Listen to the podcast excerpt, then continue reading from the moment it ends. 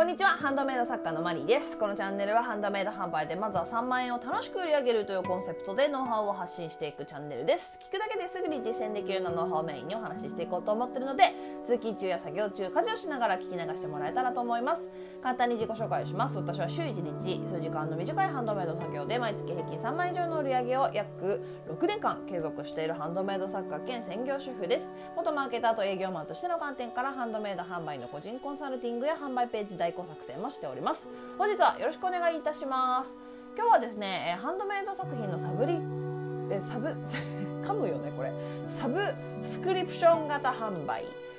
のお話でございます、えー、レターの方でですね、えー、レターね。え、スタンド FM のレターの方でご質問いただいているので、えー、読ませていただきます。こんにちは。いつも楽しく拝聴しております。ありがとうございます、えー、マリさんはハンドメイドの定期購入ってどう思いますか？ストアーズなどカートシステムでは定期購入の機能があってやっぱりサブスク売り上げて魅力的に見えるんですよね。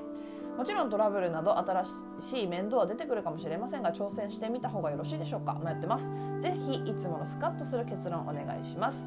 by マリーしか勝たん。ありがとうございます。めっちゃ受ける受けたこれ見た時。ありがとうございます。えー、嬉しいですね。なんか、うん、あのこれででもどういう時使うんだろうね。なんかでもいい意味っていうのは分かるよ。いい意味っていうのもすごいわかるから本当にありがとうございます。めっちゃ嬉しい。あの流行りの言葉でなんか狛江してもらったって感じで、うん、めちゃめちゃ嬉しいです。ありがとうございます。えでね分かるこれね。あのサブスクの売り上げね本当に魅力的に見えますよね。わかります。だって毎月コンスタコンスタントにこうね入ってきあのなんだろう作品がこう何買ってもらえるってことじゃんすごい嬉しいよねだって解約するんだってあのひと手間かかると思ったらあもうこのままでいいやってあの値段にもよるけどねってなる方も多いだろうし、うん、あのすごくいいと私も思いますサブスク。ででで結論ねありだと思いますあのやっていいと思いますよやれるなら。うんであのね私が、えっと、いつも見ているアメリカの YouTuber さんメイパックさんという方はね、えっと、ハンドメイド作家さんの YouTuber なんですけどその方はあの、ね、ちょっと形は違うんだけどあの一応サブスクタイプも売ってます。あのね、その方がやってるハンドメイドのブランドの名前がタイニーハンズっていうんですけど一回ちょっと見てみてください。英語でタイニーハンズです。で、えっと、最初にね2万円払うと1年間毎月作品が届く。みたいな感じ。でえっと、1万円だったらえなんだっけな？ちょっと待ってね。1万円とね2万円とねなんだっけな？3000円とかのコースがあったと思う。あれあったと思うんですけど。ちょっと消しちゃったな。消しちゃったな。あのさっき見てたんですよ。えっとねそう。だからこれはなんかね先払いみたいな感じ。先払いのサブスクでもサブスクタイプってそのなんだろう。購入だから別に先払いでもね毎月月々払うのがサブスクっていうことじゃないから、えっと、まとめて先払いで何ヶ月に1回1年間あそう1年間毎月届くっていうのと半年毎月届くっていうのとっていうのがあったかな確か、うん、ちょっと見てみてほしいんですけど。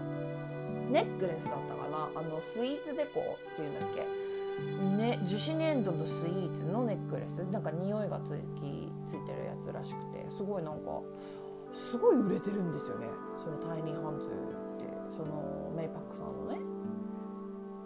なんかねすごいね。でも可愛いからちょっと見てみてほしいんですけど。であのキャンプファイヤーっていう私が前に、えーと、継続型のそうそれこそサブスク型のねあのコンサルをやってたんですけどそうやめちゃったんですけどね。こう、えーと、先月で終わ終わっちゃったんですけどそれがねえっ、とサブスクタイプですよね。でそこのキャンプファイヤーコミュニティっていうプラットフォーム？でもハンドメイド作家さんがいました。あの私リサーチした時に。まだすごい数少なかったんですけど2人ぐらいの作家さんがサブスクタイプで毎月アクセサリー届きますみたいなのを販売してましたね。うん、で確かね今ちょっとまだもうねいつだっけなリサーチしたのがえらい前だから今はちょっとどうなってるか分かんないんですけど1人の作家さん確か定期購読っていうかその定期的なやつに加入されてた参加人数が3人とかはいた気がしますね。うん、いやでも3人で嬉しいですよね月3 3000円コースに3人とかだったかなちょっと覚えてないんですけどそれでもやっぱり嬉しいですよね。毎月3,000円でっていうのでね、うん、なのでありだと思います。もうやってる方いらっしゃるしあとベースでもできますよね。でかストアーズもできるんですね。やっぱなんかねサブスク型っていうのがちょっとね今こう世界的にこうハンドメイドだけじゃじゃなくてそれ以外のところですごいこう盛り上がってきてるんですよ。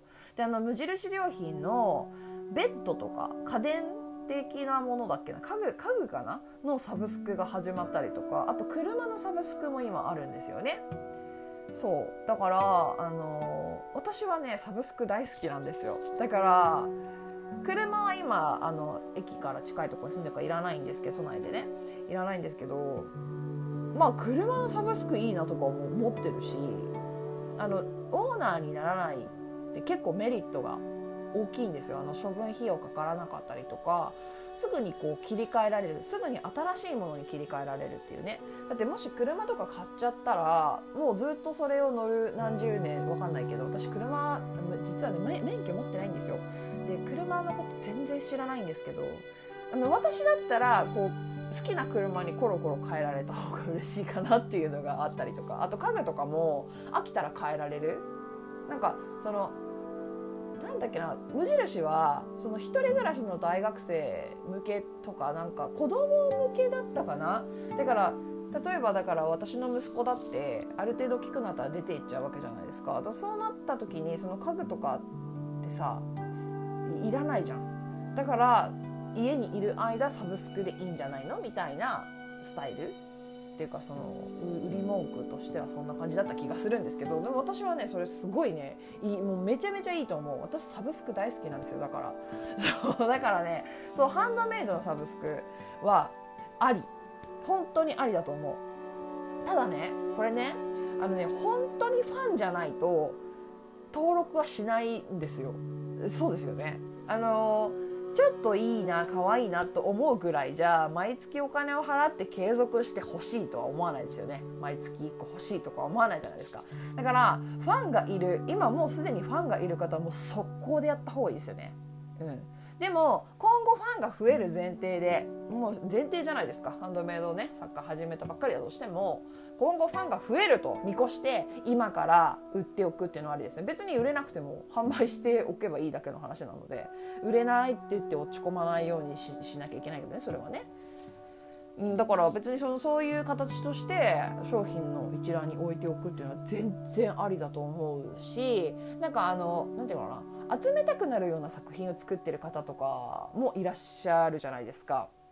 うん例えば、えーと、猫の作品を作ってていろんな種類の柄のいろんな種類の猫のものとかだったらこうコレクターっていうかこう集めたいみたいな。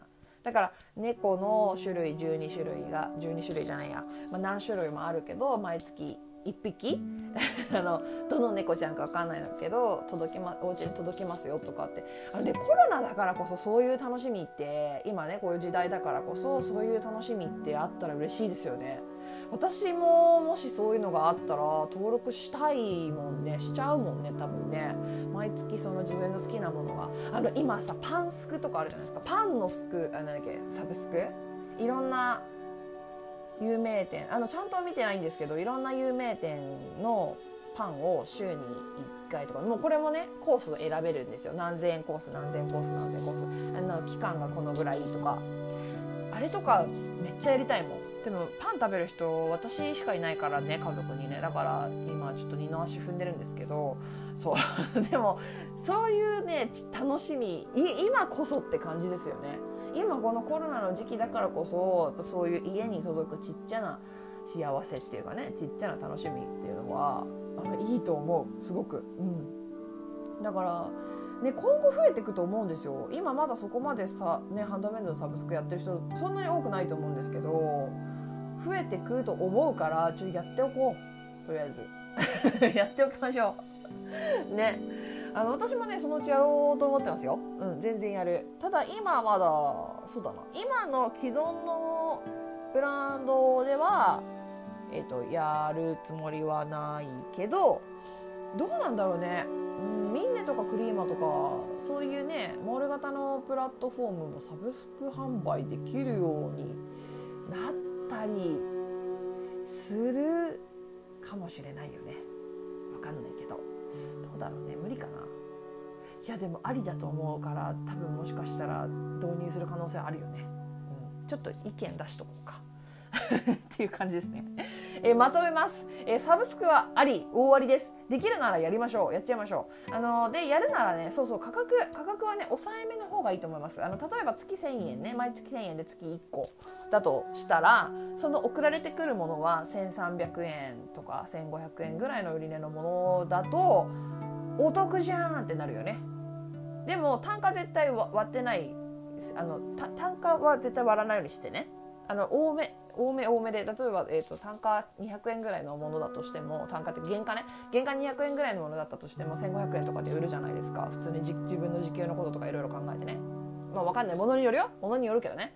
だからそういうなんかのうんババランスなんだけど値付けはそんな感じで考えた方がいいですかね、うん、若干お得。あのサブスクにした方がお得にちょっと値段の高いものが手に入るみたいな感じに私ならするしそうした方がいいと思います。サブスクだからこそお得だから登録してよねっていう感じでやってみてください。ということで今日はここまでになります。どんなご質問にもお答えしていきますので Twitter の質問箱やスタンド FM のレターなどでお気軽にご質問を送ってもらえたらと思います。もしまた聞いてみたいなと思っていただけましたらフォローやいいねをしてもらえると励みになります。以上お聴きいただきありがとうございました。ではまた次回お会いしましょう。さようなら。